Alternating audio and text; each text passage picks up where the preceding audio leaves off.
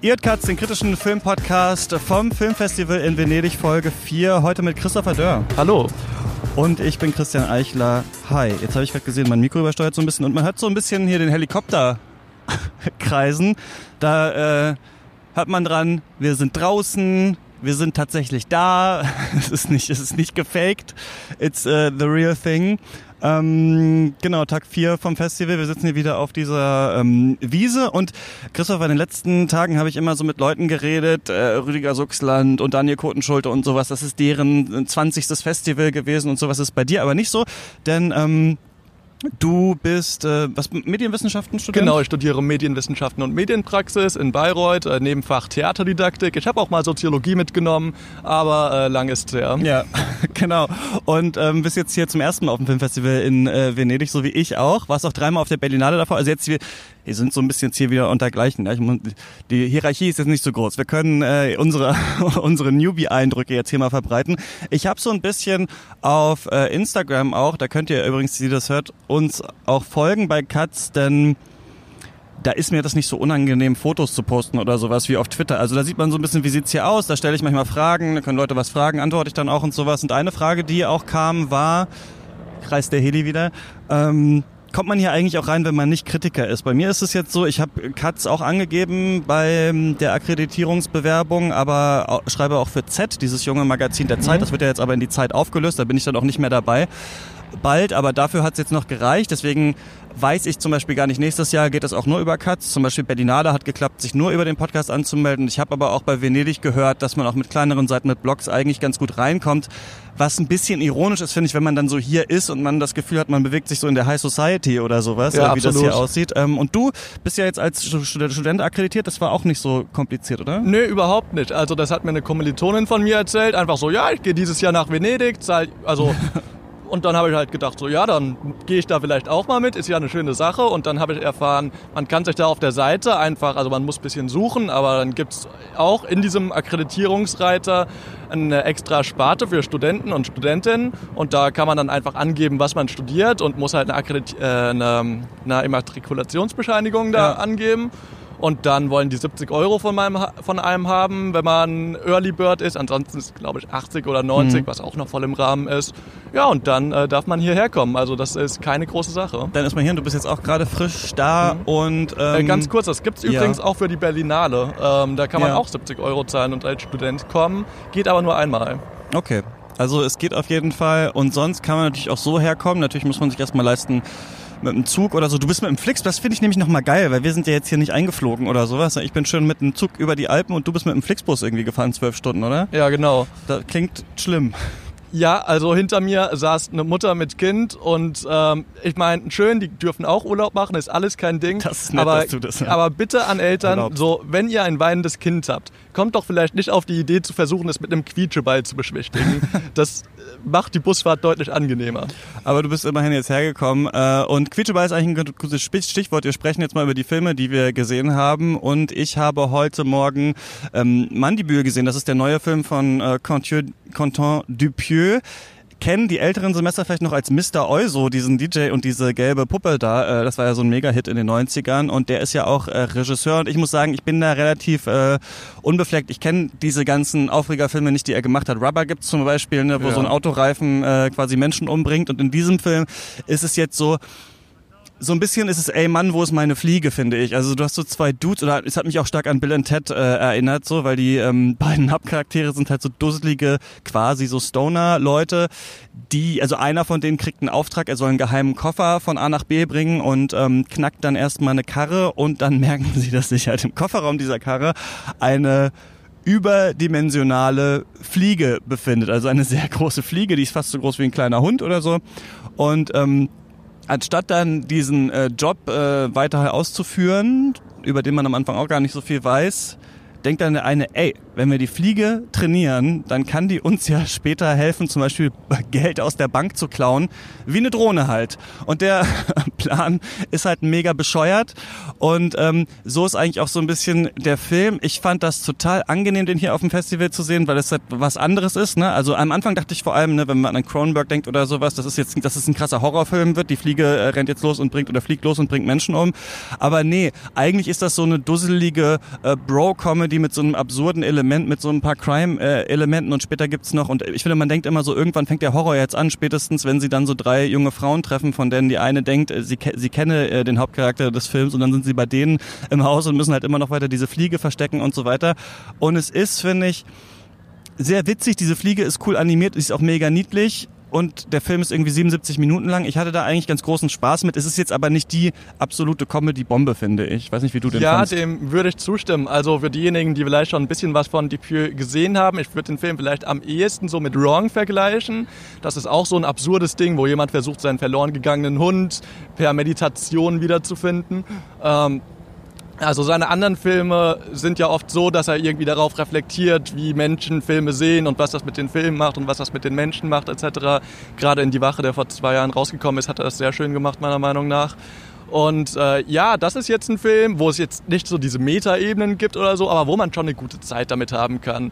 Das ist eine Sache, die für mich persönlich ein bisschen anstrengend war. Ähm, das war aber auch meine Schuld. Ich habe sehr spät gebucht und es gibt in diesem Film einen Charakter, äh, dessen Eigenschaft es ist, dass äh, die Person sehr laut schreit und dass sie mhm. das auch nicht kontrollieren kann. Und ich saß in der ersten Reihe direkt vor einem Lautsprecher. Und äh, danach haben meine Ohren schon ein bisschen wehgetan. Aber dafür war es trotzdem witzig. Das war auch das, was ich so ein bisschen problematisch fand an dem Film. Das Witzige an diesem Charakter ist aber, dass, und das ist bei mir dann so aufgefallen, das ist ja die Hauptfigur aus Blau ist eine warme Farbe. Also, und das ist ja ein ganz anderer Film, ne? Also so ein ganz emotionaler, zärtlicher Film. Und sie wird am Anfang schon eingeführt als eine dieser Frauen, die halt in diesem Auto sitzt und man denkt so, ah, sie ist wahrscheinlich so die Verträumte. Und dann kommt sie an diesen Tisch ran und sagt so, ich habe Essen gemacht und so weiter und brüllt halt so rum. Und das ist natürlich komödiantisch einerseits witzig. Andererseits erfährt man dann, dass sie eben eine körperliche Behinderung hat aufgrund eines Skiunfalls und deswegen eben irgendwie so laut sprechen muss. Und ich finde, da ist schon so ein bisschen Humor drin, der sich ein bisschen über Behinderte lustig macht. Ich fand's fand's ein bisschen nervig, so dass man da so, so stark auf den Gag draufgegangen ist. Ich fand sie so als Charakter an sich bricht, bricht sie das so ganz gut auf und ich fand, da waren sehr absurde Szenen drin. Ich weiß nicht, ob das unbedingt gebraucht hätte, aber ich fand an dem Film ganz cool, dass, weißt du, wenn du so einen Gangsterplot aufbaust, dann weiß man immer, ah, und später kommt dann noch das und dann passiert noch das und dann haben sie halt diesen bescheuerten Plan, der eh nicht klappt. Und ich finde, der Film biegt immer in so eine andere Richtung ab und es geht irgendwie immer, immer so, so weiter in so eine Richtung, die man nicht so ganz erwartet. Also ich fand den auf jeden Fall genau ganz nett. Ja, absolut. Also es, Dinge folgen nicht zwangsweise logisch aufeinander und Dinge, die passieren, werden nicht irgendwann wieder aufgegriffen oder so. Und anderen Filmen wird man das vermutlich zum Vorwurf machen, aber bei dem Film war es auch irgendwie ganz unterhaltsam.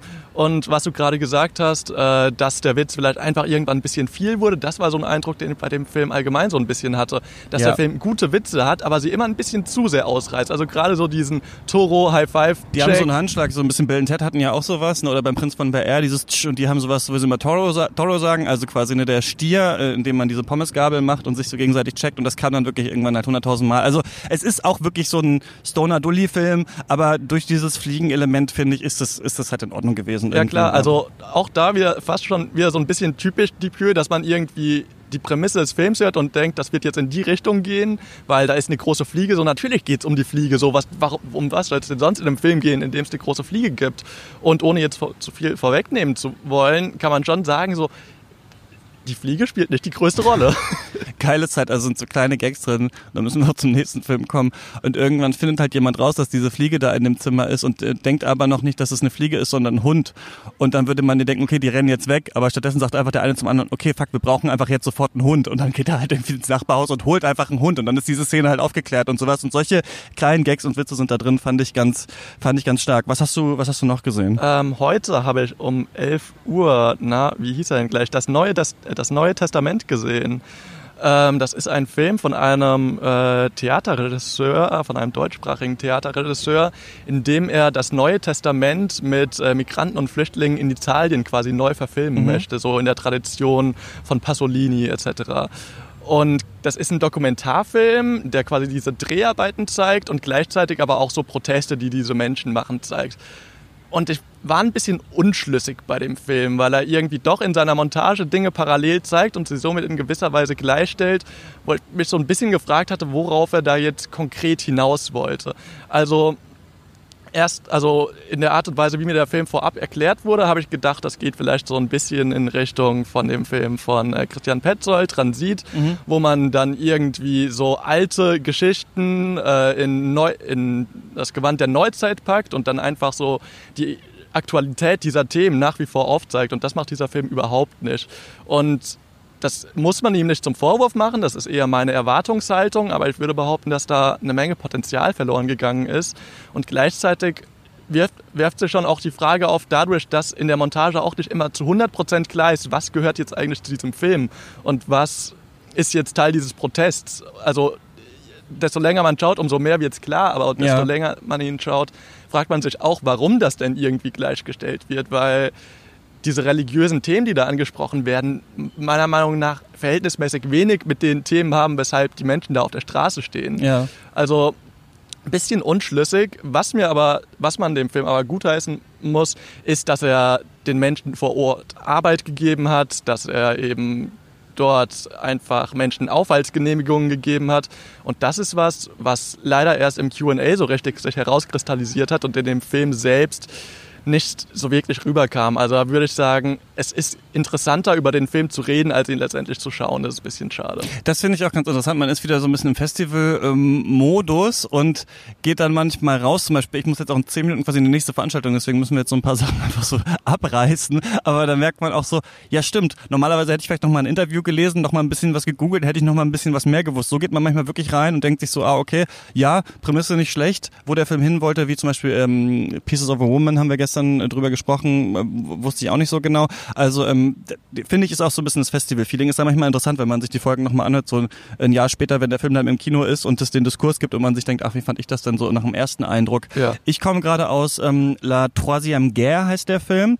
Der ist von so jetzt geht hier mein Handy nicht auf. von ähm, Giovanni Aloy ist ein französischer Film der erstmal witzigerweise, du warst auch auf der Berlinale, hast du La Prière damals gesehen? Kannst dich daran äh, noch erinnern, so ein Junge ja. ist. Ja, und der Hauptdarsteller aus La Prière ist hier auch wieder der Hauptdarsteller und der ist quasi bei so einer Soldaten-Spezialeinheitstruppe in äh, Frankreich und die kämpfen quasi den dritten Krieg und das meint hier der Krieg gegen den internationalen Terrorismus, War on Terror, ja damals von äh, George W. Bush auch ge, ähm, geprägt, das Wort oder erfunden. Und ähm, der Witz ist ja, das ist ja gar kein richtiger Krieg. Also der Krieg gegen den Terrorismus sind natürlich verschiedene terroristische Gruppen machen einzelne Anschläge, aber so einen richtigen Krieg, also ein Krieg ist ja eigentlich was anderes. Und darum geht's eigentlich auch in diesem Film. Der geht nur anderthalb Stunden. Es geht darum, dass wir uns, uns eigentlich heutzutage relativ brisant, weil ja gerade wieder diese, wir sehr viel über Polizeigewalt sprechen und so weiter und so fort. Und wir sind hier in so einer Kampftruppe drin und die leben auch in einer Baracke zusammen und da gibt's so Männerfreundschaften und welche werden gehänselt und andere werden ausgelacht und ähm, wieder welche prügeln sich, äh, weil, weil da zwei Alpha-Tiere aneinander geraten und so weiter. Und man hört von denen aber auch immer so, ah ja, ich war ja auch neulich in Mali. Und äh, daran zeigt sich so ein bisschen, dass im französischen Militär das mittlerweile so ist, es halt verschiedene Einsatzgebiete gibt auf der Welt, wo du sein kannst, aber eben auch Paris. Also du kannst eben auch einfach in Paris auf der Straße sein und das sind die Leute, die wir oft im Ausland manchmal sehen, die einfach mit Maschinen Maschinengewehren an Bahnhöfen stehen, oder wir beide sehen es jetzt hier, auch wenn man hier reinkommt aufs Festivalgelände, sind da auch Leute mit ähm, Maschinenpistolen quasi. Und es sind so Leute, die gegen den Terrorismus halt kämpfen sollen, aber der Terrorismus ist ja gar nicht so richtig zu erkennen. Und so sehen wir die dann immer auf so Streifzügen, wo sie sagen, okay, da ist gerade irgendwas abgestellt worden, da müssen wir mal gucken, jetzt brauchen wir ein extra Einsatz, Einsatzteam. Es gibt eine Szene, wo sie im Auto irgendwas blinken sehen und dann schwellt der Score an, ne, so ein bisschen Sicario-mäßig und wir denken, scheiße, jetzt geht hier die große Sache äh, los, dann wollen sie ein extra Einsatzkommando äh, kriegen äh, die können erst in 30 Minuten da sein, die Sache im Auto fängt schneller an zu blinken, dann ähm, sagt er zu seinem Sergeant, okay, kann ich jetzt hier den, den, den Wagen aufbrechen, bricht ihn auf und dann war das halt ein Akkuschrauber einfach, der da drin lag. Und das Witzige an dem Film ist, und das versteht man erst je länger man ihn schaut, es passiert eigentlich nie was. Also es gibt, es gibt nicht, äh, ist jetzt ein Spoiler, aber das muss man wissen, glaube ich, um den Film ein bisschen bewerten, bewerten zu können es gibt nicht die große Attacke, gegen die dann was getan werden kann. Und natürlich ist es auch eh die Frage, ne, wie viel Polizei und äh, Militärpräsenz auf der Straße bringt was, wenn tatsächlich jemand irgendwo eine Bombe zündet oder sowas. Mhm. Meistens sind es ja eher die Leute, äh, in, äh, bei den Nachrichtendiensten oder sowas, die, die von sowas Wind bekommen, aber nicht unbedingt der einzelne äh, Soldat, der dann was macht. Und Das fand ich eigentlich ganz gut. Ich würde sagen, es ist so ein typischer, weißt du, festivalpolitischer Film. Also es ist sehr klar Ja. abgesteckt, worum geht es. Es ist sehr konventionell gefilmt. Der Soundtrack ist wirklich, hat man hunderttausendmal schon exakt so gehört. Also dieses, ne, dieses, was so kommt oft, wenn in einem Film so eine Granate hochgeht, dieses leichte so Flimmern, Wabern, so Ambient Sounds haben wir da ganz oft. Also der Film spielt auch so ein bisschen mit unseren Emotionen. Aber ich fand es nicht schlecht abgesteckt, weil der Film quasi schon sagt, das ist ein Problem. Diese große ähm, Präsenz von Soldatinnen und Soldaten auf den Straßen ist ein Problem und wird sich am Ende irgendwie gegen die Zivilbevölkerung richten, gerade weil dann irgendwann mal einer durchdreht und irgendwo eine Gefahr erkennt, wo keine ist. Aber viele Themen sind auch liegen gelassen worden. Also gerade zum Beispiel struktureller Rassismus, Racial Profiling und äh, auch äh, zum Beispiel rechtsradikale Tendenzen äh, bei im Heer, die es ja bestimmt auch in Frankreich gibt, hätte man wahrscheinlich alles noch stärker irgendwie einbringen können. Also ich hatte das Gefühl, er will schon sehr, dass wir mitfühlen mit den mehr oder weniger armen Jungs und Mädels, die da sind, obwohl er sich dann doch zu einem Statement traut. Aber fand ich schon sehenswert auf jeden Fall. Kein Hammer, aber kann man ganz gut gucken.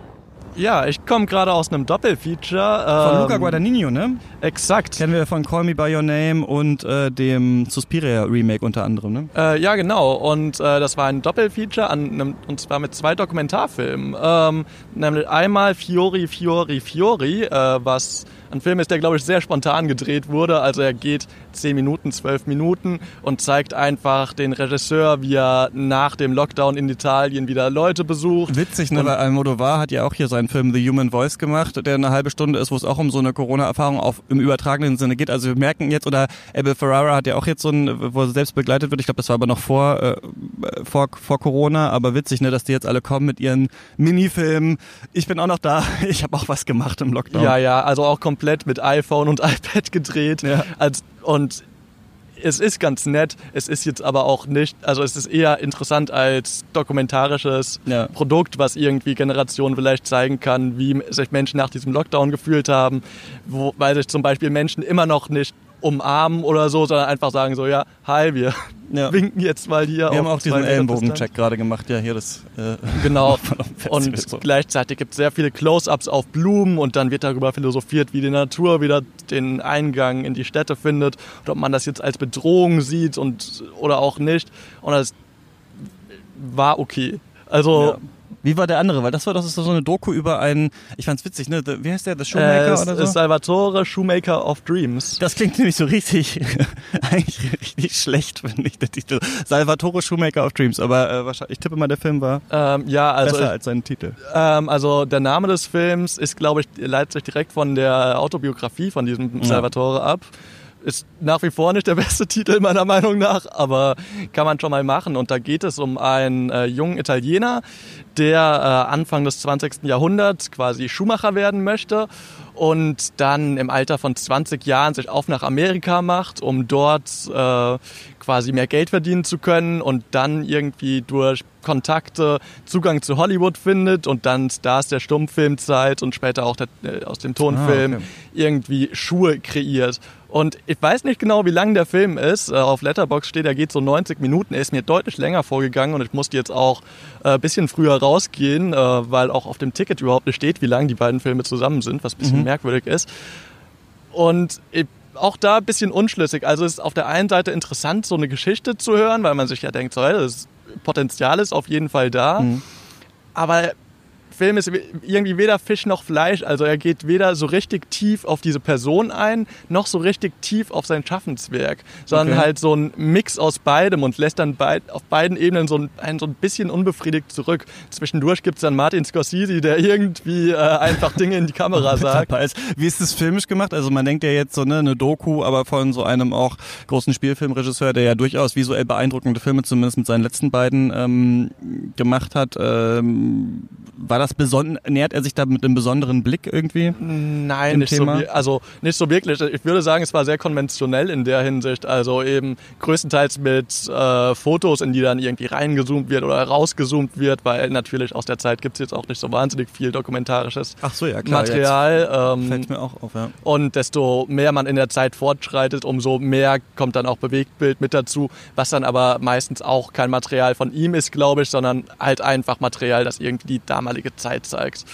Ähm, ich muss sagen, es, man kann sich den schon anschauen. Mhm. Also es, ich habe es jetzt nicht bereut, das gesehen zu haben oder so und fand es auch interessant, mal so eine dokumentarische Seite von dem Regisseur fest äh, ja doch sehen zu können. War auch ganz nett, ihm mal kurz zuwinken zu können in dem Saal, aber ähm, aber gehört dann doch nicht zu dem, was er irgendwie so zu seinen besseren Werken zählen würde. Wobei ich auch nur Call Me By Your Name und Suspiria gesehen habe. Ja, stimmt, habe ich auch noch einiges aufzuholen. Aber jetzt muss ich erstmal direkt ins Kino und eigentlich uns jetzt hier je abwirken. Oder willst du noch einen Film sagen, den du gesehen hast mit gut oder schlecht? Das ähm, ähm, ähm, ich kann zu zwei Filmen was sagen, äh, die schon besprochen wurden. Das ist einmal Pieces of a Woman. Ich fand ihn sehr mittelmäßig. Mhm. Er hat zwei starke Szenen, das sind zwei lange Szenen ja. und der Rest ist sehr unzusammenhängend und ein bisschen belanglos. Äh, und dann habt ihr noch über The Disciple, Disciple äh, geredet. Den fand ich nicht gut. Ähm, ich weiß nicht, wie ihr ihn ah, fandet. Interessant. Ich habe ihn nicht gesehen, aber Daniel Kutenschulte fand ihn sehr gut, ja.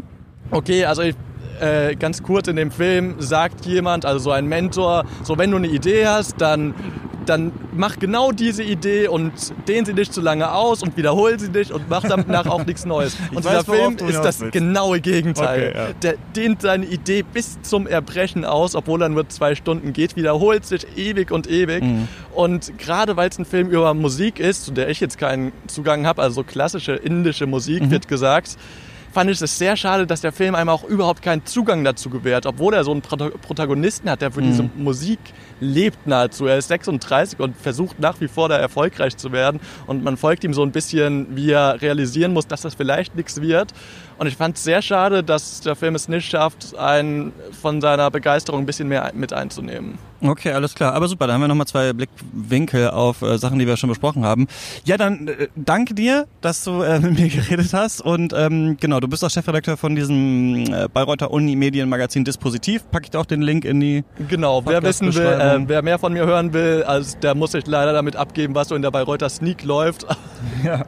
Aber hey, ähm, es gibt auch ein anderes Podcast-Projekt, das ist in Arbeit. Immerhin. Wir müssen alle irgendwo anfangen. Natürlich. Und so wie wir beide jetzt hier zum ersten Mal auf dem Filmfestival in Venedig. Macht's gut, schreibt uns gerne Fragen oder so auf Instagram. Äh, und dann hören wir uns morgen wieder. Ciao. Ciao.